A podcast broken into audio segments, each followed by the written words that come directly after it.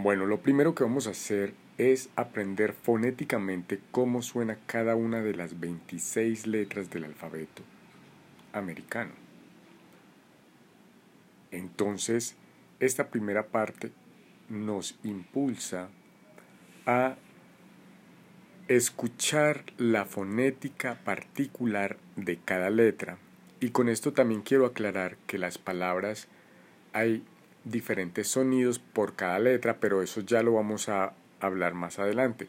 Por el momento vamos a hacernos muy prácticos acerca de las 26 letras, comenzando con la A, A, que es la número 1, Z, que es la Z, y la número 26.